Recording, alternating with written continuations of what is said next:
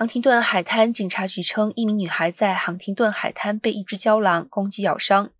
这起动物袭击人类的案件发生在周四晚上大约九点四十五分左右。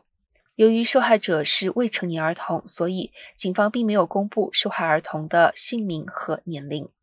他已经被送往当地的一家医院接受紧急治疗。虽然伤势严重，但暂时没有生命危险。杭廷顿海滩警方也表示，他们正在和加州渔猎局合作，最终胶囊的行踪。